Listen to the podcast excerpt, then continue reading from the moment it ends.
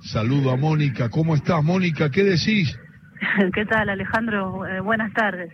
Bueno, muchas gracias por, tus palabras y tus conceptos, porque justamente lo que necesitamos es que se hable del fútbol practicado por mujeres eh, como eso, como fútbol, no sin, sin los prejuicios y sin los obstáculos que muchas de nosotras tuvimos que vencer para practicar el deporte que más amamos.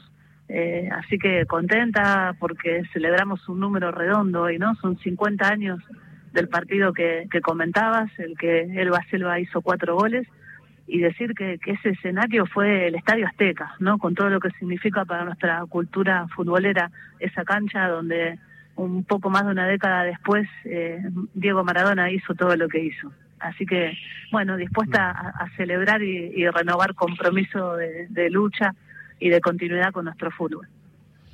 Mónica, para saber, vos que estás más interiorizada que yo, yo me entusiasmo mucho con el campeonato, siempre que puedo lo veo, ¿eh?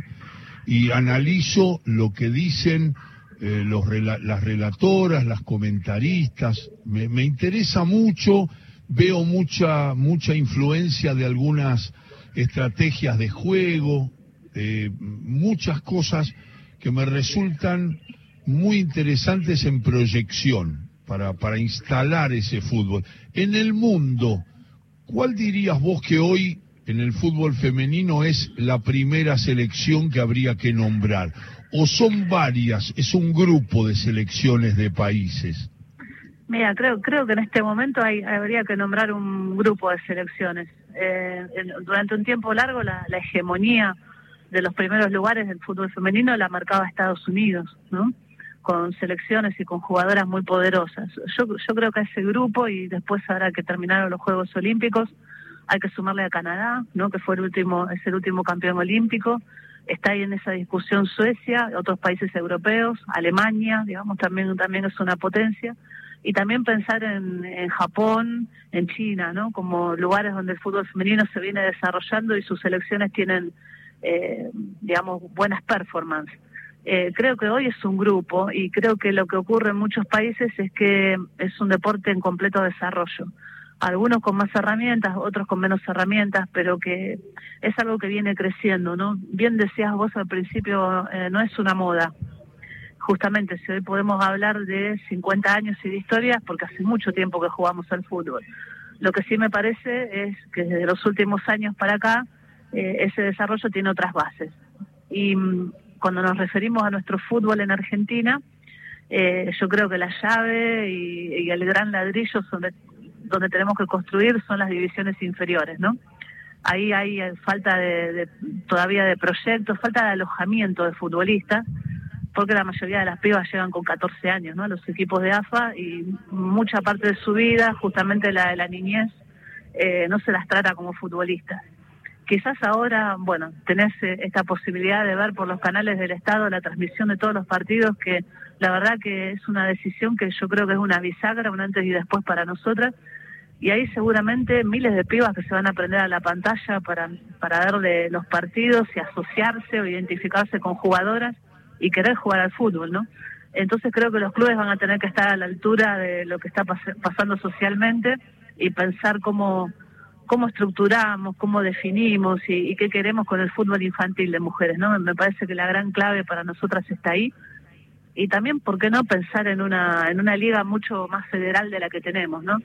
Eh, a veces, salvando las distancias, ponemos el ejemplo de lo que pasó con el básquet y todos esos relatos de cómo la generación dorada, de alguna manera, es el producto de la Liga Nacional que alguna vez ideó Nasnudel. Bueno, para nuestro fútbol necesitamos algo así porque lo que pasa en las provincias con el fútbol femenino es, fuertísimo, ligas muy buenas, muy buenas jugadoras y lo, que necesitamos es ver cómo organizamos eh, un proyecto, ¿no? Un, un, proyecto para ir un poco más allá.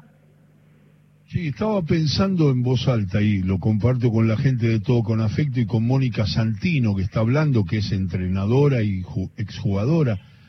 Eh, Mónica, eh, eh, el resto del país, digamos, para hacer ese gran campeonato que insinuó tu voz cuando dijiste eso de todo lo fuerte que se genera el fútbol femenino en todas las regiones de la Argentina.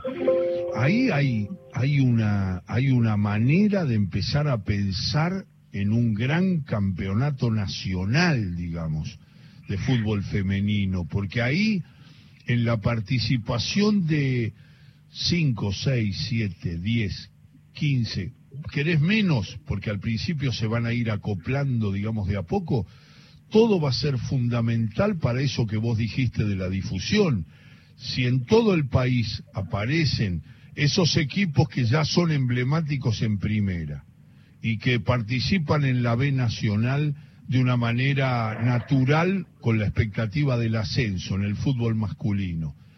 Ese, ese, ese objetivo tiene que estar en el gran campeonato nacional federal de todas las mujeres con toda la fuerza que me consta tiene el fútbol femenino, la fuerza que tiene en todos los rincones de la Argentina y en algunos especialmente, Mónica.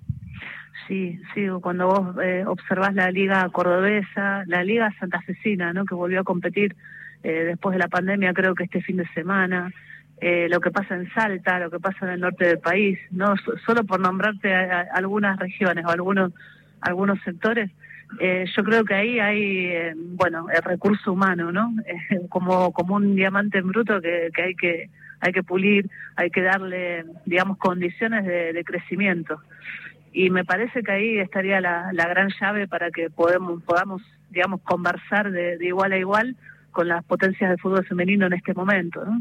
Cuando nos tocó ver algunos partidos del Mundial de Francia, el último Mundial que fue en 2019 y, y que para nosotras la selección argentina tuvo una participación que rozó la hazaña deportiva, porque hay mucha distancia entre la preparación de esas elecciones y la, y la nuestra. Em, te das cuenta que una futbolista nuestra con la pelota en los pies sabe un montón, porque nació acá, ¿no? Por, por todo lo que decimos de nuestro fútbol, como muchos recursos técnicos. Y la gran diferencia que se establece muchas veces tiene que ver con lo, con lo físico, em, con enfrentar a un atleta que tuvo otras posibilidades de entrenarse y, insisto, a edad temprana, ¿no? Que es lo que pasa por lo general con las, las estadounidenses que juegan al fútbol en todo el ámbito escolar y desde que son muy pequeñas, ¿no? Eh, entonces, la diferencia está, está sustancialmente ahí y creo que con un proyecto de otra naturaleza, con voluntad política en ese proyecto, digo voluntad política en términos de, hacerlo, eh, me parece que no es tan difícil y tampoco es una cuestión de, recursos económicos, ¿no? Es, es poner o alinear voluntades para, para que algo, algo así pueda suceder y segura que eso va, va a ser la llave para que nuestro fútbol eh, juegue ya en otras canchas. Lo dice Mónica Santino. Mónica, el, en el último mundial eh, femenino de fútbol, ¿quién ganó? Eh, el, último el último mundial de, fútbol femenino lo ganó Estados Unidos y recordarás eh, la, actuación destacada de Megan Rapinoe, ¿no? La, capitana de esa selección que se enfrentaba discursivamente en ese momento con Trump eh, y que había dicho que no quería ir a la Casa Blanca, eh, en, claro rechazo a, esas políticas. Eh, y la verdad que fue una selección que jugó pero tremendamente bien desde, el primer partido hasta el último y volvió a ser campeón del mundo una vez más. creo, creo que ahora, después de los Juegos Olímpicos, como decía antes, Estados Unidos es una selección que siempre está, ¿no? Como esas selecciones de varones que sabes que siempre van a estar en la discusión pero me parece que ese primer lugar eh, se puede se puede hoy discutir porque justamente en todos los demás países hay pensadas políticas para que las, las futbolistas crezcan, se desarrollen y estén a la altura de lo que el deporte de alto rendimiento requiere, ¿no? Mm, eh, pero ese Mundial de Francia creo que también fue de alguna manera una bisagra porque escuchamos eh, muchos reclamos en cuanto a la igualdad de salario, a la igualdad de entrenamiento, a tener las mismas condiciones que los equipos de varones de varios planteles. Y me parece que cuando un deportista habla en ese sentido, bueno, es algo muy saludable, ¿no? Porque es lo que necesitamos para que eh, realmente el deporte sea otro y, no solamente, digamos, pensarlo en términos de, mercado, ¿no? Está bien, digamos, todo eso tiene que existir para que las cosas puedan resultar, ¿no? Pero seguir pensando en, el juego, me parece que esa es la, gran apuesta de nuestro lado y lo que queremos que ocurra. Es Mónica Santino charlando con nosotros, es el Día de la Futbolista, ese es un día particular, el 21 de agosto se recuerda una gran hazaña de una gran jugadora del seleccionado argentino en el año 71 Y, en cuanto al plano internacional, desde el conocimiento que todos tenemos naturalmente del fútbol masculino, ¿dónde está en el fútbol femenino y en el concierto mundial, eh, Mónica, Brasil? Y Brasil es el gigante de Sudamérica. Brasil es el mejor equipo de Sudamérica eh, por, por largo, ¿no? Creo que está Brasil y después vienen todos los demás equipos. Eh, por la condición técnica de sus jugadoras, eh, porque también tiene una historia muy, muy rica como la nuestra. en la década del 40 el fútbol de mujeres en Brasil estuvo prohibido por un decreto presidencial. porque decían en unas pocas líneas de ese decreto que el fútbol podía ser nocivo para la salud de las mujeres y afectar eh, la, la, reproducción, ¿no? Que una mujer que jugaba al fútbol iba a tener más problemas para quedar embarazada, algo así. Eh, y en ese momento había en Río de Janeiro, solo en el estado de Río de Janeiro, como unos 42 equipos. Y la, la prohibición se levantó a mitad de los años 80. Así todo, las brasileñas siguieron jugando. Y esa técnica que la aprendes en la playa, como pasa con los varones, la tienen la mayoría de las jugadoras brasileñas. Eh, tenés el caso de una jugadora como Formiga, que jugaba en el Paris Saint Germain eh, femenino, eh, que tiene 41 o 42 años y todavía está en condición de, entrenar y sigue siendo parte de la selección brasileña. ¿no? Es un espectáculo de jugar a las brasileñas, realmente. Nosotras tuvimos mucha suerte en el 2018 de recibir la visita de Marta, ¿no? Marta, cinco o seis balones de oro, si no me falla la memoria. Su nombre está eh, grabado en cemento en una, en una parte del Maracaná.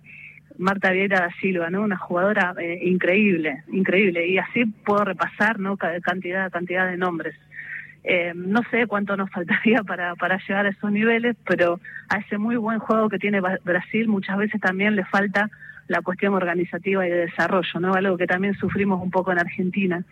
Eh, si hubiera esa proyección, yo, yo creo que Brasil también está en condición de, de discutir esos lugares. Lugares grandes del fútbol mundial. Estaba haciendo con Mónica Santino, charlando en, Radio Nacional, y estaba justamente pensando en, si equivale en la historia del fútbol masculino todo lo que Mónica dijo del fútbol femenino de Brasil, que tiene la misma característica de los jugadores brasileros, de la playa, de la sensibilidad con la pelota, de la técnica. Y, me estaba preguntando en los otros países, en Perú, en Paraguay, las características de buen toque o de, o de fuerza, o de si eh, eh, correspondía decir que el fútbol femenino tiene la misma característica que el fútbol masculino, o no, o nada que ver, porque a mí me llamó la atención, Mónica, cuando no nombraste a Brasil al principio, cuando hablaste de Canadá, de Estados Unidos, digo, pero ¿y Brasil dónde estará? ¿Estará lejos? Y vos me decís que es el gigante de América, Es el gigante de Sudamérica, sí. No, lo nombré porque me quedé en la cabeza con la foto de, los Juegos Olímpicos, ¿no? Eh, que, Brasil no le fue bien. Eh, pero creo que es una circunstancia eh, del momento, no te puede ir bien, no te puede ir mal, pero en Sudamérica es el, mejor equipo, pero sin duda, ¿no? Eso eso lo, lo, firmo eh, sin temor, sin ningún temor a, dudar. Por eso no lo nombré, ¿no? Ahora vos me decías, bueno, es distinto en mujeres y varones si recorremos las culturas futbolísticas. Y, yo creo que no, no me, me parece que el fútbol es siempre fútbol y donde lo aprendes a jugar un poco es después como sos y puede haber una identificación parecida, digamos, eh, cuando vas recorriendo los países en Sudamérica a la, manera de jugar, eh, cómo juegan las uruguayas, cómo juegan las peruanas, cómo juegan las paraguayas. Eh, yo creo que se puede entender puentes de similitud porque estamos sumergidos en la, en la misma cultura, ¿no? Se trata, se trata justamente de eso. Eh, y, y, creo que lo que nos falta a nosotras es cómo pensamos una cultura de mujeres alrededor del fútbol, en cuanto a hablar, en cuanto a pensarlo, en cuanto a dirigir, ¿no? Los roles de directoras técnicas eh, muchas veces eh, quedan en segundo plano, la gran mayoría de los equipos los siguen dirigiendo varones, ¿no? Por eso creo que lo de la televisación eh, es una gran noticia desde todo punto de vista, por esto de entrar a la cultura, de dejar de ser invisibles y, y, mirar los partidos y te vas a dar cuenta que quizás las diferencias no son tan grandes como, como se pensaban. Qué interesante. Mónica Santino hablando en el Día de la Futbolista. Eh, ¿Qué significa, eh, Mónica, si, el recuerdo por esa hazaña de, de, aquella jugadora eh, que identifica mucho la historia de la lucha de la mujer para que el fútbol esté en el lugar que está hoy y que empiece a escalar, ¿qué, qué significado le das más allá del simbólico al, al día de la futbolista? A mí me parece que tiene mucho, tiene mucho, mucho peso, porque las fechas son vacías en sí si vos no le das el sentido a los episodios. Los hechos también, algunos hechos parecen nimios, chiquitos, y después pasan a ser de grandeza, de, de, de, de, reparación de injusticias y todo. Yo creo que el Día de la Futbolista en este momento es muy importante. Completamente de acuerdo. Eh, creo que, eh, digamos, no hay que quedarse solamente con el mensaje en la superficie.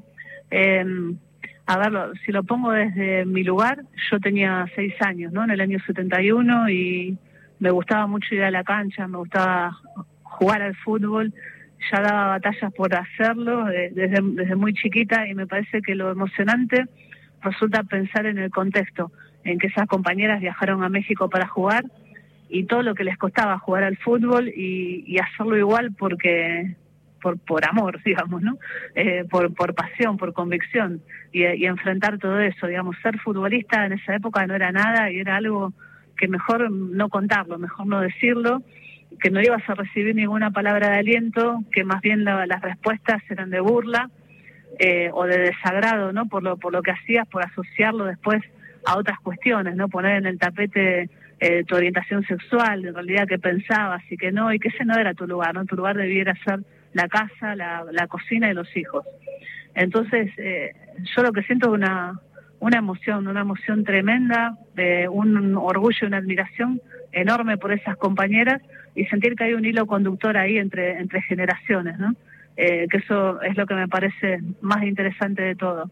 Y después, la importancia de la historia, ¿no? Pensar que esta historia la rescatamos no hace muchos años por el impulso de, otra de nosotras, que es Lucila Sandoval, una arquera histórica de Independiente, que se dio el laburo de buscar a las pioneras y de armar el grupo, eh, de contactarlas y de volverlas a reunir. Un, trabajo enorme es el que le debemos a, a Lucila Sandoval eh, en ese sentido.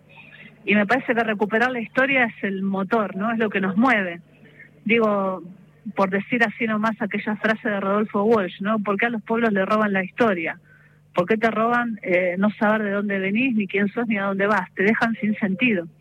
Y, y tener historia es recobrar el sentido, el sentido de lo que queremos, el sentido de lo que somos y una identidad, ¿no? Una identidad y una visibilidad que yo la, leo por lo menos en clave política en función de lo que podemos cambiar ¿no? y, transformar. Así que es todo eso para nosotras eh, esta fecha eh, y por eso la festejamos, por eso la celebramos con esas amigas que el fútbol te da, que puedes estar un tiempo sin verlas y seguir siendo amiga, ¿no? El fútbol tiene eso de, de maravilloso y, y pensarnos para adelante también, ¿no? Porque recuperar la historia justamente significa todo eso. Qué grande, Mónica. Qué placer hablar con vos y la verdad que no va a faltar oportunidad que te llamemos para, para charlar de estos temas, para mi entusiasmo por el campeonato, que quizá no significa nada, pero a mí me significa una expectación, una ansiedad, porque el, lugar de la emoción, de la importancia que tiene para nosotros el fútbol como patrimonio cultural, en el sentido más femenino tenga la misma trascendencia y atraviese de la misma manera las vidas de todos. Es lo que anhelo, es lo que siento, es lo que me parece más justo de toda esa lucha y un fútbol que era, a mí me cuesta mucho, muchas preguntas que yo voy a hacerte y que le hago a personas que son influyentes en el fútbol femenino, tienen la base del machismo entonces a veces me, me pongo a pensar y digo, no, ¿cómo le voy a preguntar esto que tiene que ver con el sexo, con las elecciones? Si eso, eso, eso es lo que hay que evitar para poder vivir normalmente con el fútbol en, en nuestra alma. Pero eso nos pasa con la lucha de ustedes por los lugares en, en, la sociedad, que estaban todos armados para nosotros, ¿no? Y entonces a veces me encuentro que quiero preguntar una cosa o advierto algo y digo, pero ¿por qué yo dije esto? Me ha pasado con mi hija. Una vez yo le, le hice una, esto más que del fútbol de la vida, le hice una mención a un, le hice una mención a un jugador, a ver, escucho, a ver, ¿escucho bien? Sí, sí, sí, yo te, ah, yo te escuchaba perfectamente, ah. solo te digo, estamos haciendo una prueba de sonido porque estamos en el Club Chupanqui, acá en Villa ah, fenómeno. Porque en, en un ratito van a venir las mundialistas del 71 y por una iniciativa de la legislatura de la ciudad de Buenos Aires se les va a entregar un diploma, un reconocimiento y vamos a hacer una ronda de chapas de fútbol. Entonces, parada la, en, el, en el salón del Club Chupanqui, porque los clubes de barrio tienen mucho que ver con nosotras y, por eso estamos acá. Te dejo, te dejo rápido, pero te digo que una vez, como me pasa con el fútbol y con vos, le dije a mi, a mi hija, le advertí de la presencia de un muchacho que era homosexual. Le dije, es homosexual. Y Paula me dijo una cosa extraordinaria, me dio una lección. Me dijo, vos papá cuando me presentás a mí con tus amigos, decís Paula heterosexual. No, le digo, no. No digo, entonces no me digas qué condición tiene, porque me está, condicionando todo. Y a mí me pasa con vos, que a veces te quiero hacer una pregunta y digo, pero ¿cómo le voy a preguntar eso? Eso es bien de, machista, bien de, de tipo que... Entonces me, me cuido mucho y me encantan las explicaciones que me das te, pido disculpas por este atraso. Mandá saludos ahí a la gente de Yupanqui y creo mucho en los clubes de barrio. Te mando un abrazo grande y feliz día de la futbolista. Muchas, muchas gracias Alejandro y, y siempre que está bueno preguntar y está bueno que discutamos porque de construir nos tenemos que deconstruir eh, todos y todas, porque todos y todas fuimos criados y criadas en un, en un sistema patriarcal. Así que para desarmar eso hay, hay que animarse a hacer preguntas, hay que animarse a discutir eh, y, tomarlo tomarlo de esa manera para poder transformar en serio. Así que te agradezco un montón este, este rato. Chao Mónica, que salga todo lindo ahí en Yupanqui y un abrazo grande y muchas gracias por aceptar siempre la charla. Muchísimas gracias a vos por el espacio. Un abrazo gigante. Mónica Santino mejorando la tarde de todo con afecto.